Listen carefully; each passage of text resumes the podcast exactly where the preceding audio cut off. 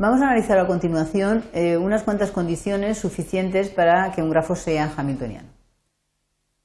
Veremos eh, unos teoremas que nos, dirán, afirmarán que estas condiciones son suficientes y veremos eh, que las condiciones al revés no son válidas y ejemplos. contraejemplos y ejemplos de lo que estemos diciendo. Vamos a hacer un resumen de las condiciones que vamos a analizar, pero antes recordemos que una condición es suficiente si está en el antecedente del teorema. Entonces, lo que vamos, en realidad vamos a ver una condición suficiente y otra que nos remite a ella. La condición suficiente dice, si pasa esto, entonces el grafo es hamiltoniano.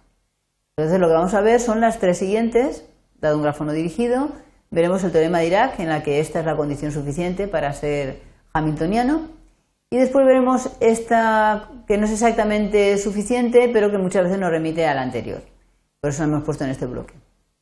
En esta ocasión lo que dice es que en el caso de que yo tenga dos vértices que no sean adyacentes y que la suma de sus lados sea, eh, mayor o igual que n, entonces el grafo hamiltoniano sí solo sí, al unirle la arista V, el grafo que obtengo es hamiltoniano. Es decir, que si este grafo, que es el que yo tengo que averiguar si es hamiltoniano, no sé qué hacer con él, no sé estudiarlo, siempre puedo intentar estudiar este, a ver si con este tengo más suerte. Y a este a lo mejor por decir algo, le puedo aplicar el teorema de Dirac.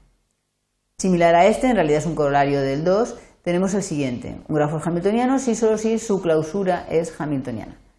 Recordemos que la clausura consistía en añadir aristas al grafo que unan vértices no adyacentes y cuya suma de grados sea mayor o igual que n, es decir, que será aplicar reiteradamente el teorema anterior.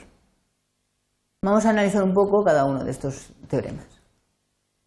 Este es el conocido como teorema de Dirac, las hipótesis de siempre, grafo no dirigido, eh, más de tres vértices, porque si no, no tiene sentido hablar de grafos hamiltonianos, no hay ni ciclo, simple, sin bucles. Entonces, en el caso en que el grado mínimo, que es el símbolo este, la delta, recordamos que significa grado mínimo, el grado mínimo sea mayor o igual que el número de vértices partido 2, entonces el grafo es hamiltoniano. La demostración de este teorema es constructivista, con lo cual nos lleva si seguimos el proceso, nos lleva a un ciclo hamiltoniano. O sea, no solamente al, hecho de la existencia del ciclo, sino a quién es el ciclo. Em, esta demostración, como digo, al, ser, obtener el ciclo, es programable y en mm, programas como puede ser matemática existe un comando que nos permite averiguar, dado, eh, o sea, una vez sabiendo que se cumple la hipótesis de grado mínimo, quién es un ciclo hamiltoniano del grafo. Bien, a continuación vamos a ver que el recíproco es falso. Es decir, que aunque si el grafo es hamiltoniano, eso no implica necesariamente que el grado mínimo sea mayor o igual que n medios. Para ello vamos a ver un contraejemplo que es este. Este grafo es obviamente hamiltoniano, es un ciclo, luego pasa por todos los vértices, no tiene ningún problema, es un grafo hamiltoniano. Pero el grado mínimo no es mayor o igual que n medios, puesto que el, número de vértices es 5 y el grado mínimo es 2. Como 2 no es mayor o igual que 3, no, es, eh, no cumple la condición. ¿Cómo eh, utilizamos el teorema? Pues como es una condición suficiente, si yo quiero averiguar que este grafo es hamiltoniano y quiero aplicar este teorema, lo que tengo que ver es si se verifica la condición, si el grado mínimo es mayor o igual que n medios. Aquí observamos que el grado mínimo es 3 como 3 es mayor o igual que 6 medios, sí cumple esta condición, con lo cual el grafo es hamiltoniano. Es una condición muy fácil de aplicar.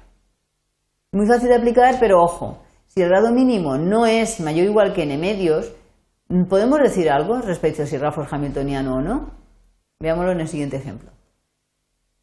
Aquí tenemos un grafo G3 que no cumple la condición de Dirac, porque el grado mínimo es 2, mientras que hay 8 eh, vértices, con lo cual no la cumple.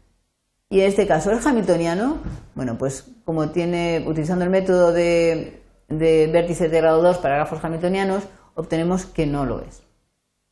Y este, este grafo sí es, eh, tampoco verifica la condición de Dirac, porque el grado mínimo es 2 y el número de vértices es 5. Y es hamiltoniano, este sí. Y, perdón.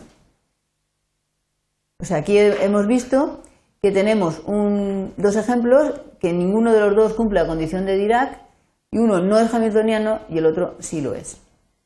Esto eh, lo que hace es eh, redundar en el hecho de que cuando tengo una implicación del tipo P implica Q, cuando la P no se cumple, cuando la condición P no se cumple, pues entonces no puedo asegurar qué ocurre con la condición Q. Puede ser que se cumpla, puede ser que no.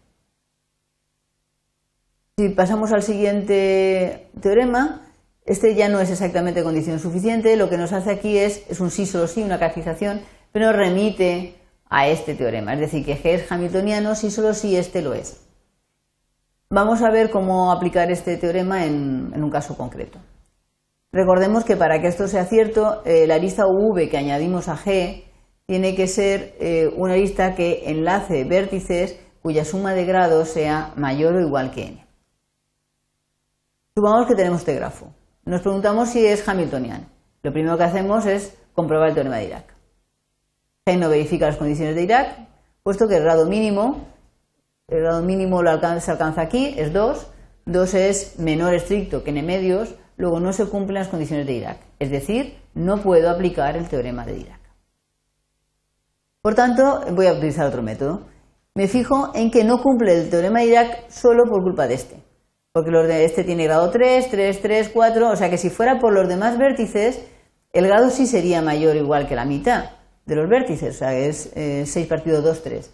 Entonces, ¿podría arreglarlo de alguna manera? Pues fijémonos que como el grado de V1 más el grado de V6 es mayor o igual que 6, es decir, está en esta situación, voy a probar a añadir la lista V1-V6, generando un nuevo grafo. Tengo el grafo G1 y el grafo G1 resulta que sí cumple la condición de Dirac, porque ahora tiene, todos los vértices tienen grado 3 o superior. Con lo cual, como cumple la condición de Dirac, el grafo G1 es hamiltoniano. Por el teorema, como el grafo G1, que es G unión la arista, es hamiltoniano, el grafo que tenía en un principio también es hamiltoniano. Veamos eh, a continuación eh, este otro teorema que en realidad, como ya dije antes, es un corolario del teorema 2. Aquí lo que hacemos es transformar el problema de hamiltoniano, o sea, de buscar si un determinado grafo es hamiltoniano, en ver si la clausura es hamiltoniana. Este a lo mejor no lo sabemos y sin embargo la clausura, pues por la razón que sea, es más fácil de analizar. Veamos un ejemplo. Supongamos que tengo este grafo y aunque a simple vista se vea que es hamiltoniano, vamos a, hacerlo buscando los métodos, utilizando los métodos que hemos visto hasta ahora. Lo primero que me planteo es eh, la clausura. ¿eh? Lo voy a hacer por este método. ¿Quién es la clausura del, del grafo G? La clausura del grafo G si la calculáis, sale el grafo completo K6. Recordemos que la clausura se obtenía enlazando vértices no adyacentes cuya suma de grados sea mayor o igual que el número de vértices, de forma recursiva.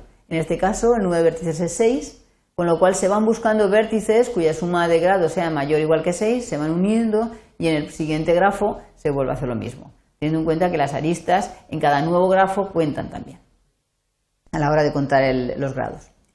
Bueno, pues ya tenemos esta clausura y observamos que eh, la clausura verifica la condición de, Dirac, porque el grado mínimo es 5, es grafo completo, verifica de Dirac, por lo que es hamiltoniano. Como la clausura es hamiltoniano, el grafo original también es hamiltoniano.